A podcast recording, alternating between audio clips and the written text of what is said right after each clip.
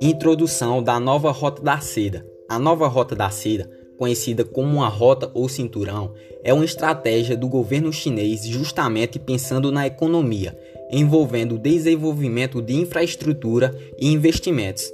Por isso, não é segredo que a China é a segunda maior potência do mundo nos últimos anos. Mais precisamente, a China pretende retomar o papel de liderança econômica, ou seja, ser a maior potência mundial, cultural e comercial que por séculos o país possuiu. O prazo para isso é o ano de 2049, data que marca o centenário da Revolução Chinesa de 1949, início de uma nova fase na história chinesa. Os continentes que integram a nova Rota da Seda são a Ásia, a África e a Europa, e mais recentemente avançando para a América Latina.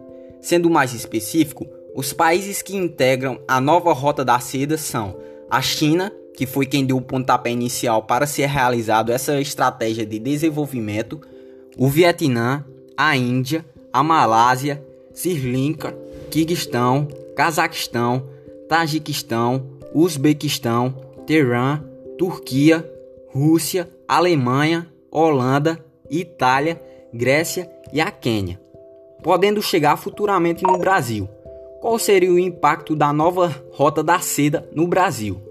Apesar do foco do projeto da nova Rota da Seda ser a Eurásia, Europa mais Ásia e a África, a China tem o deixado aberto para quem se interessar.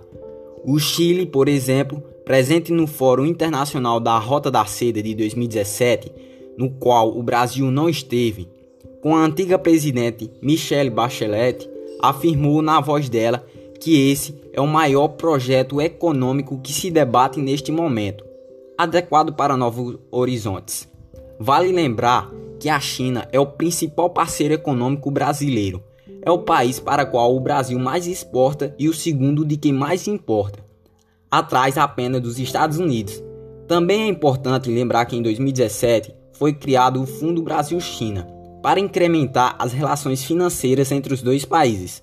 A próxima cúpula dos BRICS, Brasil, Rússia, Índia, China e África do Sul, estava prevista para o Brasil em outubro de 2019, ano em que o país também é o presidente rotativo do grupo, assim como o do Mercosul. Certamente, o projeto chinês será um dos pontos discutidos e pode ser que surja uma proposta de expansão da nova Rota da Seda ao Brasil que deverá fazer uma escolha. Fontes onde foram tiradas algumas informações, Politize e Jornal do Comércio.